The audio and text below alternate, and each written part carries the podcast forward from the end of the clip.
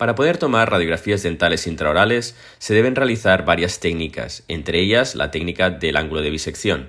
Es por ello que es muy importante entrenarse en estas técnicas antes de realizar radiografías dentales intraorales completas en perros y gatos.